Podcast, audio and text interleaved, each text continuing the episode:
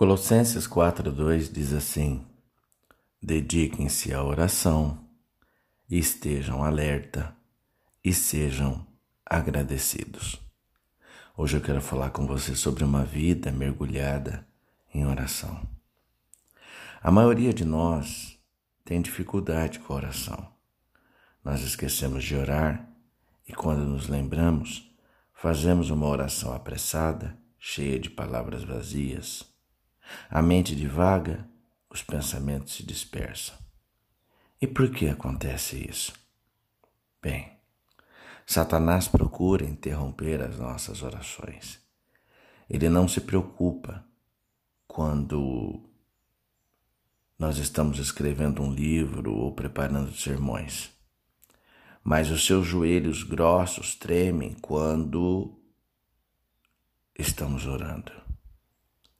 Satanás não gagueja nem tropeça quando você passa pela porta da igreja ou comparece a uma reunião da diretoria.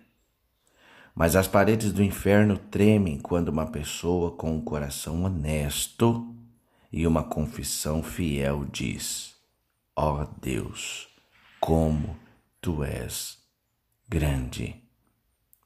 Satanás afasta tanto a você quanto a mim da oração. Ele tenta se posicionar entre nós e Deus.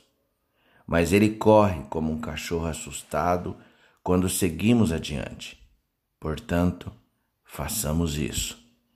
Tiago 4, 7 e 8 diz assim: Portanto, submetam-se a Deus, resistam ao diabo, e ele fugirá de vós. Aproximem-se de Deus e ele se aproximará de vocês. Jesus mergulhou suas palavras e sua obra em oração. Coisas poderosas acontecem quando fazemos o mesmo. Tenha uma vida mergulhada em oração. Pense nisso. Oremos. Em o nome do Senhor Jesus, a Deus.